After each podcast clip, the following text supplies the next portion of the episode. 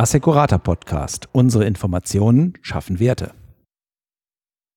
Schön, dass Sie dabei sind beim Assecurata Podcast. Mein Name ist Dr. Rainer Will. Ich bin der Geschäftsführung der Ratingagentur tätig. Und heute geht es um ein spannendes Thema, wie ich finde, nämlich um das Thema Beitragsstabilität in der Berufsunfähigkeitsversicherung. Dazu habe ich gleich drei Gäste eingeladen. Zunächst begrüße ich ganz herzlich Frau Dr. Sandra Blome, Prokuristin und Partnerin bei IFA, Institut für Finanz- und Aktuarwissenschaften in Ulm. Hallo, Frau Blome. Herzlich willkommen, sage ich auch zu den Zuhörern und zu meinen Mitstreitern hier. Ja, streiten wollen wir uns sicherlich nicht. Deshalb begrüße ich ganz, ganz herzlich Jens Martin, Leiter des Zentralbereichs Produktmanagement Leben bei der Alten Leipziger. Hallo, Herr Martin. Ja, schönen guten Tag und vielen Dank für die Einladung. Last but not least, Lars Herrmann, Bereichsleiter bei der Assecurata und bestens vertraut mit Analyse und Bewertung in der Lebensversicherung. Hallo Lars. Hallo Rainer, hallo in die Runde. Ja, direkt an dich auch die erste Frage zum Thema Berufsunfähigkeitsversicherung. Machen wir doch vorab so einen kleinen Blick in den Markt. Wie läuft denn das BU-Geschäft im Moment für die Lebensversicherer? Es sind ja bewegte Zeiten, der Ukraine-Krieg, die hohe Inflation, die Zinssteigerungen, die damit jetzt verbunden sind und allgemein natürlich auch vor diesem Hintergrund gewisse Zukunftssorgen der Menschen. Sichern Sie sich in der Berufsunfähigkeit noch ab? Ja, das tun sie schon. Also vielleicht mal vorab gesagt, die Berufsunfähigkeitsversicherung hat sich schon zu einer wichtigen Säule im Neugeschäft der Lebensversicherer entwickelt. Wenn man mal in Branchenzahlen reinschaut, da ist ungefähr jeder zehnte Vertrag im Neugeschäft ist dann eine Berufsunfähigkeitsversicherung. Und zwar eine, eine selbstständige Berufsunfähigkeitsversicherung, keine Berufsunfähigkeitszusatzversicherung, Butz, die kämen noch oben drauf. Und insoweit kann man schon sagen, dass BU ein wichtiges Thema ist für die Lebensversicherung. Allerdings, du hast es gesagt, waren sicherlich die letzten Monate nicht so ganz einfach. Wir haben jetzt für 2022 noch keine Branchenzahlen, aber ich kann mir schon vorstellen, dass das Neugeschäft äh, insgesamt da verhaltener ausgefallen sein dürfte als in den Jahren vorher die aber auch, das muss man dazu sagen, ziemlich gut waren. Selbst in Corona-Zeiten haben die Neugeschäftszahlen noch zugenommen. Offensichtlich ist ein gewisses Bewusstsein in der Bevölkerung schon da, dass die Berufsunfähigkeitsvorsorge zu einer ganz wichtigen Vorsorgeform auch gehört. Und was ein bisschen Mut für die Zukunft auch macht, ist die Einschätzung der Lebensversicherer selber. Wir haben nämlich gerade im Rahmen unserer Überschuss- und Garantiestudie, die wir ja immer zu Anfang des Jahres durchführen, auch die Gelegenheit genutzt, mal die Lebensversicherer selber nach ihrer Geschäftslage und Geschäftserwartung für die Berufsunfähigkeitsversicherung zu fragen. Und in dieser ja, Trendumfrage, wenn man es mal so nimmt, ist das Bild für die BU durchaus sehr positiv. Also die meisten Anbieter erwarten jetzt auch für 2023 positive Geschäftsergebnisse in der BU. Und das zeigt eben auch, dass das Geschäftssegment als solches schon noch ein Hoffnungsträger in der Branche ist und man muss ja auch dazu sagen, auch der Bedarf in der Bevölkerung nach Arbeitskraftabsicherung im weitesten Sinne ist ja längst nicht gedeckt.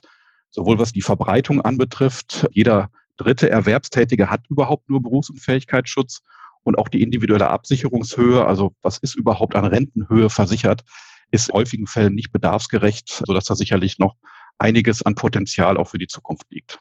Dann halten wir mal fest, die BU ist ein für viele Lebensversicherer wichtiger Geschäftsträger. Deckt sich das denn auch mit Ihrer Situation, Herr Martin, bei der alten Leipziger? Wie läuft das BU-Neugeschäft?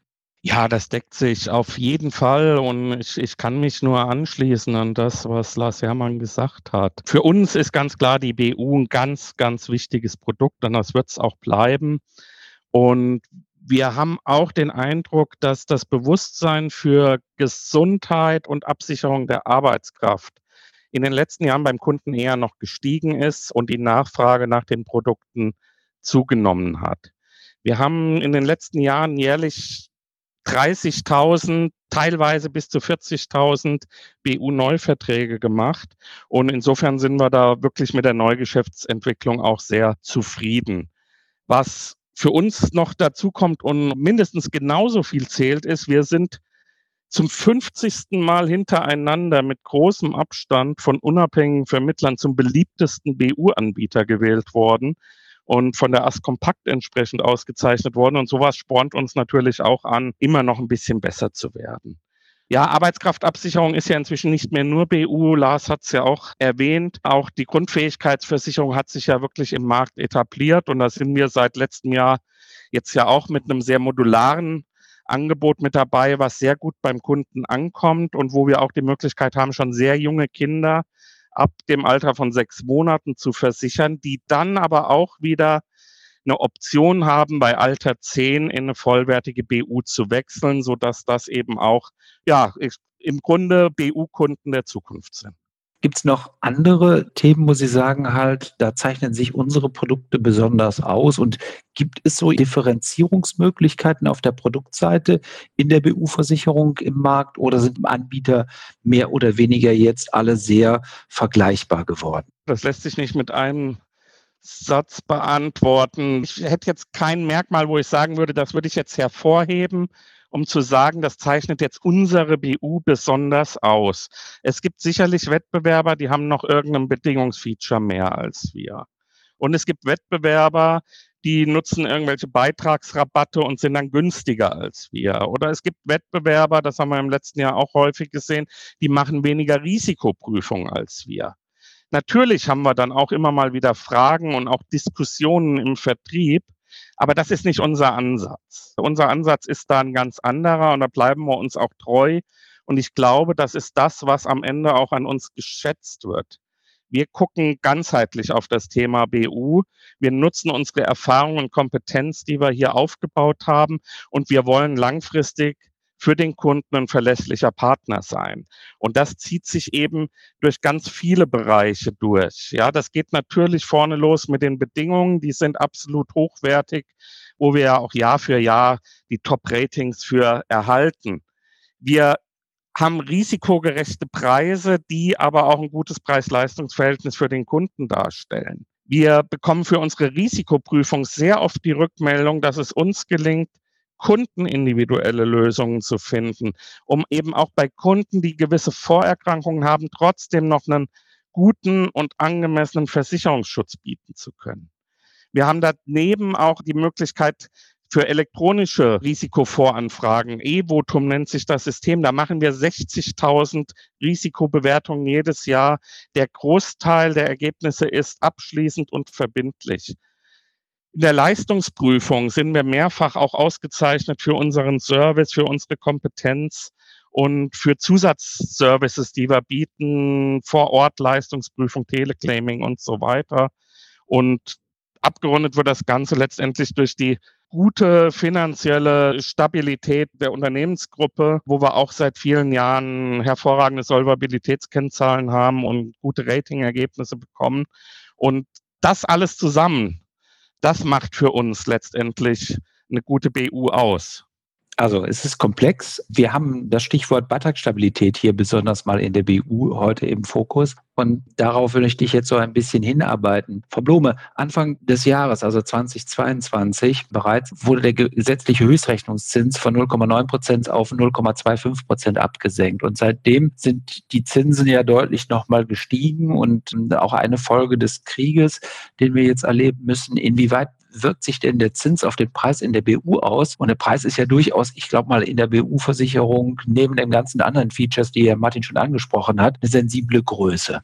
Naja, der Höchstrechnungszins, das ist äh, bei einer Kalkulation einer Berufsunfähigkeitsversicherung ja quasi der Garantiezins und die Grundlage für die Prämienberechnung. Und das ist unverändert so. Da hat sich erstmal nichts getan. Wir beobachten natürlich ein höheres Zinsniveau und das wirkt sich bei einigen Versicherern tatsächlich auch schon in einem Anstieg der Überschussbeteiligung aus und damit auch bei der Berufsunfähigkeitsversicherung, wo ich ja auch eine Kapitalanlage habe so dass wir da durchaus eine höhere Überschussbeteiligung auch beobachten. Allerdings muss man sagen, dass bei Berufsunfähigkeitsversicherung der Risikoüberschuss, also habe ich die Wahrscheinlichkeiten für eine Berufsunfähigkeit richtig eingeschätzt, die Sterbewahrscheinlichkeiten, dass das noch einen sehr viel größeren Teil einnimmt.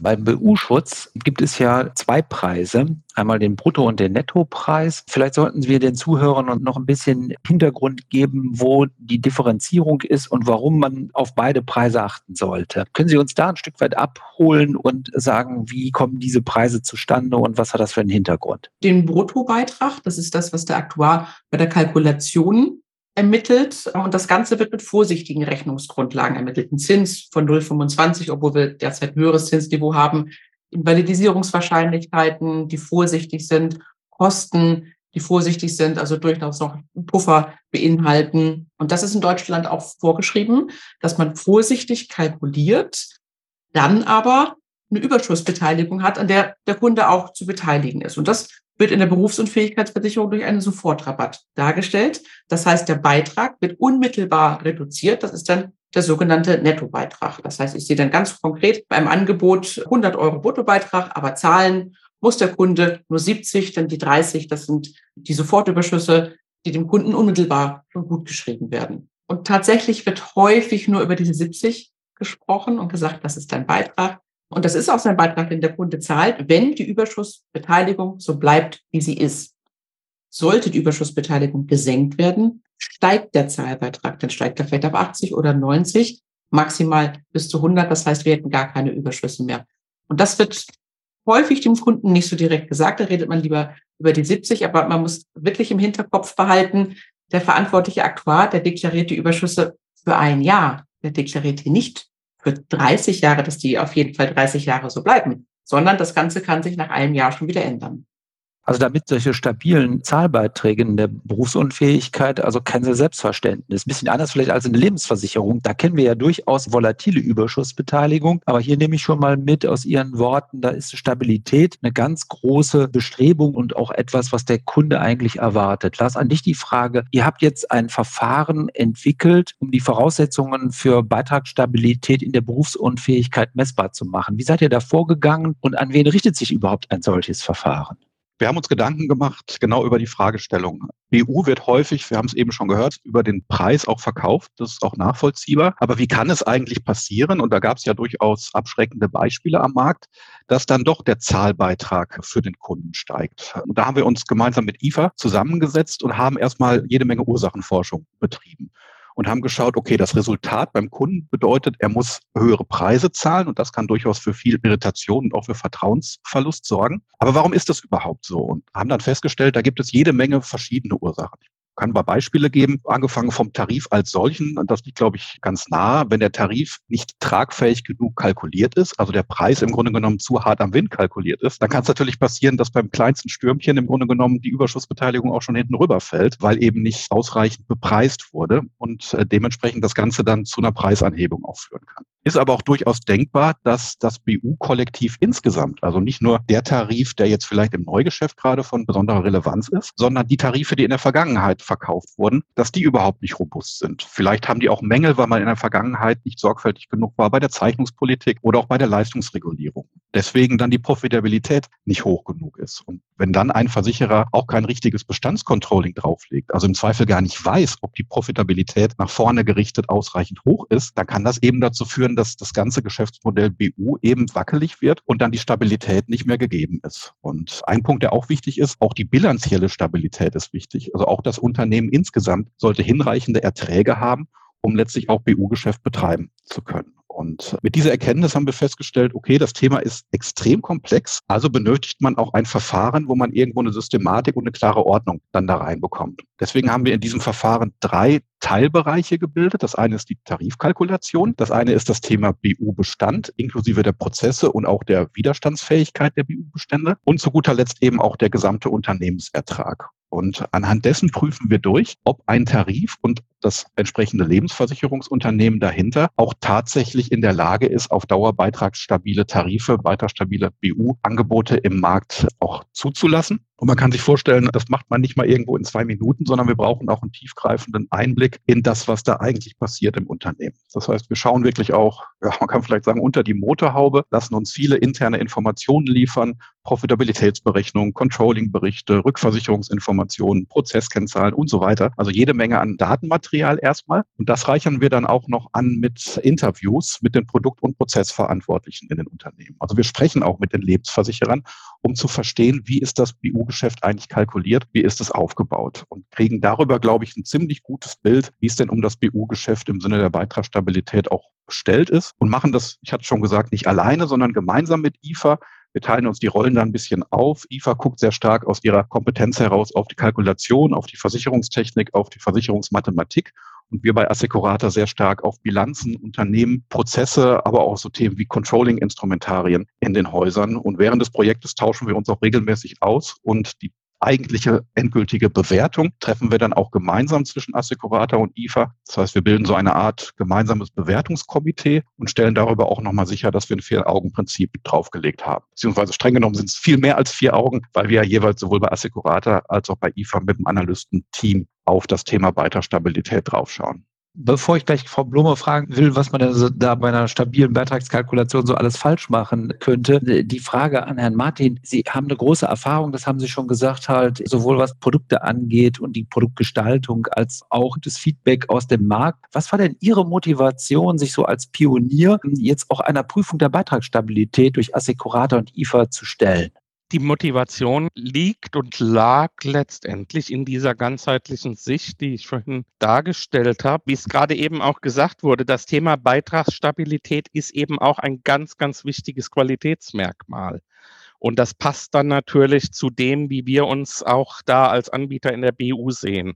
Das muss man sich mal vor Augen führen. Wir versichern ja junge Leute um die 20, Studenten, Berufseinsteiger, zum Teil auch Schüler, im Alter von zehn Jahren. Das heißt, wir reden hier von Vertragslaufzeiten von 40, 50, teilweise noch mehr Jahren. Und wir wollen dauerhaft ein verlässlicher und qualitativ hochwertiger Partner für diese Kunden sein. Und da ist eben ein wichtiger Punkt die Stabilität der Beiträge. In meinen Augen gehört sowas in jedes Beratungsgespräch mit den Kunden mit rein. Und wenn man dann guckt, was gibt es dazu eigentlich für Studien im Markt, dann stellt man erstmal fest, zum einen nicht viel und zum anderen schauen die vor allem in die Vergangenheit und gucken, ob es da irgendwann in der Vergangenheit schon mal eine Beitragsanpassung gegeben hat. Das hilft natürlich nicht, wenn ich wissen will, wie geht's in Zukunft weiter. Und deswegen hat uns dieser Ansatz von Assecurata und dem IFA da wirklich auf Anhieb zugesagt und gefallen. Und wir haben uns da vor zwei Jahren zum ersten Mal dem Verfahren gestellt. So, das ist so ein bisschen die Kölsche Art der Beitragsstabilität. Es hält noch immer Jotje Jange, ja. Und was in der Vergangenheit mal gut war, ist auch in der Zukunft gut. Ein bisschen scherzhaft ausgedrückt. Aber ich glaube, viele Zuhörer wissen nicht so richtig, wenn man BU-Tarife kalkuliert, vielleicht aus aktueller Sicht falsch machen kann oder wo ich sag mal Unsicherheiten auftreten können. Und da würde ich ganz gerne ein wenig in die Hexenküche der Mathematik mal schauen. Frau Blume, was kann man denn alles so treiben? Ja, auf der anderen Seite auch vielleicht, um die Beiträge besonders günstig zu machen tatsächlich muss sich ein guter Aktuar oder ein guter Lebensversicherer schon bei der Kalkulation der Berufsunfähigkeitsversicherung, wenn er einen neuen Tarif auflegt, Gedanken machen, wie kann ich den Beitrag stabil kalkulieren. Das kann ich nicht erst ganz am Ende oder wenn ich vielleicht ein Rating haben will oder was auch immer ins Auge fassen, sondern das muss ich von Anfang an im Hinterkopf haben. Konkret würde ein Versicherer zum Beispiel einen Profit-Test machen was der Jens Martin erwähnt hat, der Kunde ist 30, 40, 50 Jahre da. Das heißt, ich muss mir mal anschauen, wie denn der Tarif in 30, 40, 50 Jahren aussieht und solche Zeitdauern auch tragfähig tatsächlich kalkuliert und sind dann auch Margen da, die mein Absenken von der Überschussbeteiligung verhindern, wenn es mal nicht so läuft, wie man sich das annimmt. Würden auch verlangen, dass der Versicherer Sensitivitäten rechnet. Wir haben ja gewisse Annahmen, mit welcher Wahrscheinlichkeit wird denn jemand berufsunfähig beispielsweise? Was würde denn passieren, wenn die Annahmen etwas anders ausfallen? Würde das sofort dazu führen, dass die Überschüsse gesenkt werden müssen? Oder habe ich da noch eine Marge? Und das bringt mich tatsächlich auch noch zum weiteren Thema, die Kalkulationsannahme. Das ist ganz wesentlich. Also den Zins haben wir gesprochen, der ist erstmal quasi vorgegeben mit den 0,25, aber die Invalidisierungswahrscheinlichkeiten zum Beispiel, wie leite ich die ab? Ich habe eine Vielzahl von Berufsgruppen, dann habe ich noch weitere Einschätzungen, wie viel Reisetätigkeit ist dabei, wie viel Personal wird geführt. Und all das wirkt auf Kalkulationsannahmen zur Invalidisierungswahrscheinlichkeit hin. Und da muss ich mir schon ordentlich ins Zeug legen, dass ich das richtig ableite. Und wenn mein eigener Bestand nicht groß genug ist, dann würde ich auch verlangen, dass mal mit dem Rückversicherer gesprochen wird, um sich da auch nochmal abzusichern, wie gut die Kalkulation tatsächlich ist. Also es geht vor allen Dingen ja auch um Kompetenzen, Sensitivitäten und vorausschauendes Planen und Absichern. Was kann denn sonst noch neben der Produktkalkulation schieflaufen? Lars, ihr macht ja weitere Prüfpunkte, hast du auch schon berichtet. Wo schaut ihr da noch hin? Ja, ein ganz wichtiger Punkt ist, glaube ich, dass man wirklich auch langfristig auf die Robustheit der BU-Kollektive schaut. Also wenn ein Versicherer wirklich dauerhaft lax ist bei der Risikoprüfung oder auch hinten im Leistungsfall im Grunde genommen nicht streng genug auf die Leistungsregulierung draufschaut, was nicht heißt irgendwo, dass man übermäßig einfach das Geld dann dem Kunden gibt, aber eine gewisse Sorgfalt sollte dann natürlich schon passieren. Dann kann es passieren, dass die Kollektive auf Dauer eben nicht tragfähig sind. Ganz griffiges Beispiel, was man da nennen kann, sind Bestandsöffnungsaktionen. Also wenn ein Lebensversicherer, um kurzfristig viel Wachstum, viel Neugeschäft zu generieren, dann Kunden Risiken in seine Bestände aufnimmt, die er sonst vielleicht nicht aufnehmen würde oder zumindest nicht zu dem Preis aufnehmen würde, dann kann das Kollektive dauerhaft schwächen. Und die Krux an der Sache ist, das sieht man häufig nicht jetzt und auch nicht in, in ein, zwei, drei Jahren, sondern wirklich erst langfristig in der Zukunft. Und deswegen gerade dieses Thema Steuerung der Kollektive, aber auch die Frage, wie controle ich das Ganze? Habe ich überhaupt die Informationen als Lebensversicherer, um mir dessen bewusst zu sein, was da passiert? Das ist ganz, ganz wichtig. Und letztlich auch die Finanzkraft des Gesamtunternehmens ist ein ganz wichtiger Punkt. Stichwort Querverrechnung. Es ist ja durchaus erlaubt, dass man Überschussbeteiligungen aus dem BU-Geschäft auch quer verrechnet hin zu anderen Ergebnisquellen. Und auch das kann dazu führen, dass die Überschussbeteiligung dann abgesenkt werden muss in der BU-Versicherung. Und die Konsequenz ist eben für den Kunden, dass tatsächlich dann höhere Beiträge gezahlt werden müssen. Was machen Sie denn bei der alten Leipziger, Herr Martin, damit das nicht passiert, also damit die Beiträge nicht aus dem Ruder laufen? Was sind Ihre Intrigenzen einer Beitragsstabilität, wo Sie besondere ne, darauf achten? Das sind viele verschiedene Dinge. Ich würde jetzt mal drei hier vielleicht besonders hervorheben. Das erste ist die Tarifkalkulation. Unser Ziel ist es natürlich, marktgerechte Preise zu haben, aber eben auch risikogerechte Preise. Und ein ganz wesentliches Element war da die Einführung im Jahr 2020 von unserem Fair Score, wo wir eben nicht mehr nur auf die Berufsbezeichnung vertrauen, sondern uns genauer angucken, wie der Beruf ausgestaltet ist und was der Kunde wirklich tut, indem wir eben mehr Fragen dazu stellen, um eine risikogerechtere Einstufung zu ermöglichen. Das hilft uns da sehr, zusammen natürlich mit dem Controlling, wo wir das regelmäßig überprüfen, inwiefern das noch passt, inwiefern es da Anpassungsbedarf gibt. Der zweite Punkt sind die Versicherungsbedingungen. Wir haben und wollen immer sehr kundenorientierte Bedingungen haben. Wir haben sehr hochwertige Bedingungen mit sehr vielen Flexibilitäten, Anpassungsmöglichkeiten und auch Erhöhungsoptionen für den Kunden. Und das ist auch absolut wichtig und sinnvoll, gerade wegen dieser langen Laufzeiten und dem Bedarf, der sich ja im Laufe der Zeit natürlich verändert. Und da soll der Kunde natürlich alle diese Möglichkeit haben, um auch in Zukunft optimal abgesichert zu sein. Wir gucken uns aber bei all diesen Optionen immer auch die Wirkung auf den Bestand an. Es darf halt nicht sein, dass jetzt Einzelkunden zu Lasten der Bestandskunden profitieren, sondern das muss für alle Kunden gut sein. Und da gucken wir eben auch immer besonders nach. Und der dritte Punkt ist dann eben das sehr umfassende Controlling gepaart mit der Erfahrung und dem Know-how, was wir haben. Wir haben fast 700.000 BU-Verträge im Bestand. Daraus kann man natürlich sehr, sehr viel Erkenntnisse gewinnen. Wir haben elf ausgebildete Risikoprüfer, inzwischen 28 erfahrene Leistungsprüfer, zwei Gesellschaftsärzte, eine Diplompsychologin, die alle beschäftigen sich mit unserem BU-Neugeschäft und BU-Bestand. Und natürlich nutzen auch wir die Expertise vom Rückversicherer, die Erkenntnisse, die er hat, die Erfahrungen, die er mit einbringen kann. Und wir haben ein engmaschiges Controlling, was in der Regel vierteljährlich erfolgt und zwar sich sowohl das Neugeschäft anguckt, als auch den Bestand, die Leistungsfälle und das Pricing der Produkte.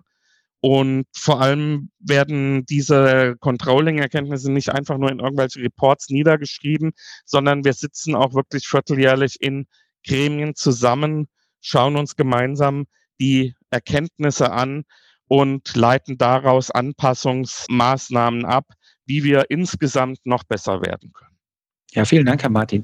Das ist ja schon wirklich viel, was Sie gemacht haben und wirklich auch ein, muss schon auch, glaube ich, viele Knöpfe drücken. Jetzt wird mich natürlich interessieren, wie sich das so im Ergebnis niedergeschlagen hat. Wobei ich sagen darf, dass Sie ja 2022 Pionier waren, das erste Mal das Verfahren mit Assecurata und IFA durchgeführt haben. Und jetzt Anfang des Jahres ist auch eine Folgeprüfung durchgeführt worden. Und so viel darf ich sagen, die Ergebnisse haben sich noch verbessert. Woran lag das? Also in welchen Teilbereichen gab es Verbesserungen? Und da kann ich ja die beiden beiden Prüfer direkt bei denen nachfragen, wo sah es denn auf der Tarifseite so aus? Gab es da Verbesserungen, Frau Blume? Ja, die gab es in der Tat. Ich habe ja berichtet, wie wichtig es ist, sich prospektiv anzuschauen, wie tragfähig der Tarif kalkuliert ist. Da muss ich mir verschiedenste Vertragskonstellationen anschauen, verschiedene Beitragshöhen, Laufzeiten, verschiedenste Berufsgruppen und das alles in Kombination. Das heißt, es wird sehr schnell sehr viel und unübersichtlich. Und das hat die alte Leipziger tatsächlich sehr gut gelöst im letzten Rating, wo wir uns das angeschaut haben. In dem Sinne sehr umfangreiche, aber trotzdem sehr übersichtliche Analyse gemacht haben und damit sehr viel aussagekräftiger waren. Und ein zweiter Punkt, der mir sehr gut gefallen ist, dass sie einen neuen Report auch entwickelt haben, einen neuen Report, ein Standard-Reporting, wo das Neugeschäft, was in der BU geschrieben wurde, dezidiert nochmal unter die Lupe genommen wird, wo beispielsweise geprüft wird, naja, die Annahmen, die ich hatte bezüglich des Neugeschäfts, was geschrieben wird, ist das tatsächlich auch so eingetreten? Ich muss ja zum Beispiel als Aktuar mir einen Geschlechtermix ausdenken. Wie viele Männer, wie viele Frauen habe ich denn drin, um Unisex kalkulieren zu können? Und dann sollte ich vielleicht auch mal prüfen, ob diese Annahme tatsächlich in der Praxis auch so umgesetzt wurde und ich tatsächlich 60 Prozent Männer, 40 Prozent Frauen habe. Und all sowas hat die alte Leipziger tatsächlich getan und das in wirklich einen sehr übersichtlichen Report zusammengefasst. Ja, das sind so die Dinge, die man auch von außen nicht sieht und wo man dann tatsächlich, glaube ich, ins Detail reingehen muss, damit man dann auch sieht, was für Beitragsstabilität in der Zukunft gemacht wird. Wie sieht es denn auf der Bestands- und auf der Unternehmensseite aus, Lars? Kannst du da auch von Fortschritten berichten? Ja, kann ich. Das sieht im Grunde sehr ähnlich aus. Also die alte Leipziger hat sich in der Folgeprüfung in beiden Teilbereichen nochmal verbessert. Nochmal bedeutet, die Erstprüfung war auch schon durchaus im sehr guten Bereich. Aber im Detail waren da schon noch Dinge, wo wir gesagt haben, na, da kann noch ein bisschen was passieren. Jens Martin hatte eben gesprochen über die Personalausstattung. Da hatten wir im Erstrating dann festgestellt, dass da durchaus noch gerade in der Leistungsregulierung ein bisschen mehr personelle Kapazität guttun würde. Das ist ein Beispiel, was zwischenzeitlich gelöst wurde. Auch die Zusammenarbeit mit den Rückversicherern, die Risikoeinschätzung an der Stelle, um meine eigenen Erkenntnisse als Versicherer dann auch nochmal mit dem Rückversicherer abzugleichen. Auch das ist nochmal deutlich detaillierter, granularer geworden. Und die Profitabilität selber. Also wir schauen ja auch durchaus auf interne Kennzahlen in dem Verfahren. Auch die hat sich nochmal verbessert. Zum einen die Profitabilität des BU-Bestandes, aber auch letztlich die Ertragslage auf der Gesamtunternehmensebene. Da hilft natürlich auch jetzt Computer zum Thema Zinsanstieg. Das hilft natürlich auf der Unternehmensebene und das schlägt sich dann auch in der Bewertung entsprechend nieder. Herr Martin, jetzt würde mich natürlich noch interessieren, Sie haben eine Menge Lob bekommen, ja, aber wahrscheinlich irgendwie auch gehofft, dass Sie ein paar Sachen bekommen, wo Sie noch was lernen können. Haben Sie so unter dem Thema Lesson Learned auch was mitnehmen können? Und war das für Sie ein wertvoller Prozess? Und dann damit auch die Frage verbunden, jetzt sind Sie ausgezeichnet für Beitragsstabilität in einem sehr aufwendigen Verfahren. Und das zeichnet Sie jetzt noch alleine aus, denn ich glaube, es hat sich kein weiterer bis jetzt getraut, das zu machen. Ist das für Sie jetzt eher positiv im Sinne, ich will hier Platzhirsch bleiben? Oder wäre es Ihnen auch recht, dass andere da noch folgen und sich so einem Urteil auch unterziehen? Vielleicht erstmal zum ersten Teil der Frage. Ja, also neben dem Rating und diesem wirklich für uns wichtigen Qualitätsmerkmal oder Qualitätsbeweis war der Prüfprozess für uns nochmal deutlich mehr als ein reines Ratingverfahren, weil er hat uns selbst auch nochmal vor Augen geführt, wie vielschichtig das Thema eben ist und welche Themen man wirklich zwingend im Auge behalten muss. Und das Ergebnis nach der ersten Prüfung war schon wirklich hervorragend und zeigt, dass wir da gut aufgestellt sind. Aber es war tatsächlich so, dass wir daraus auch Erkenntnisse gewinnen konnten, um Dinge noch zu verbessern, um Dinge zusätzlich zu machen.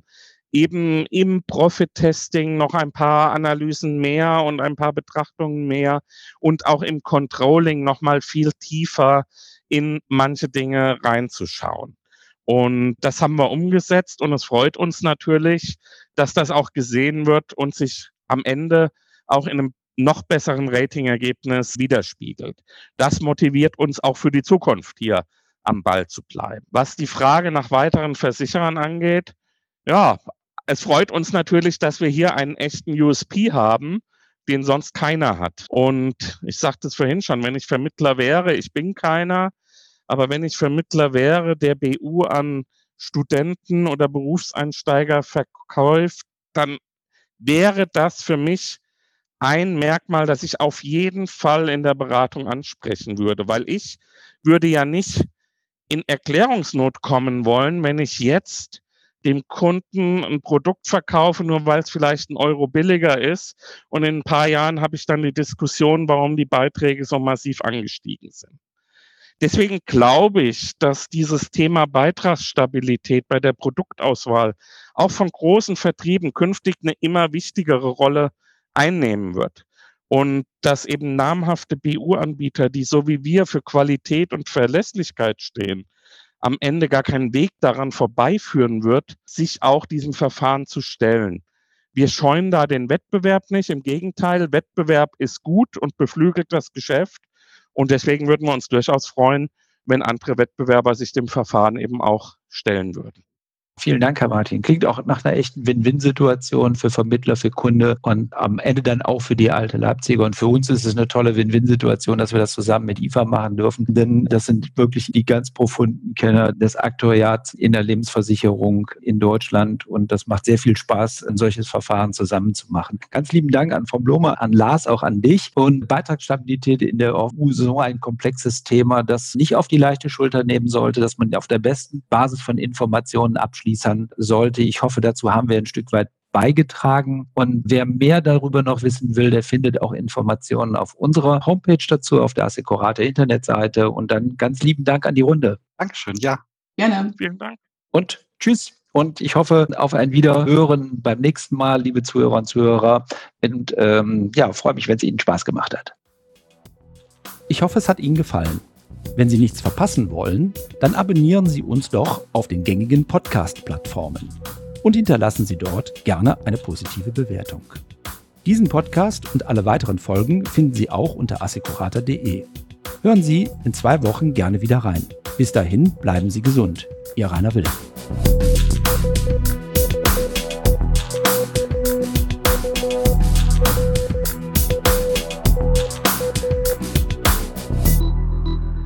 Dies ist eine Produktion von podcaststudio.nrw.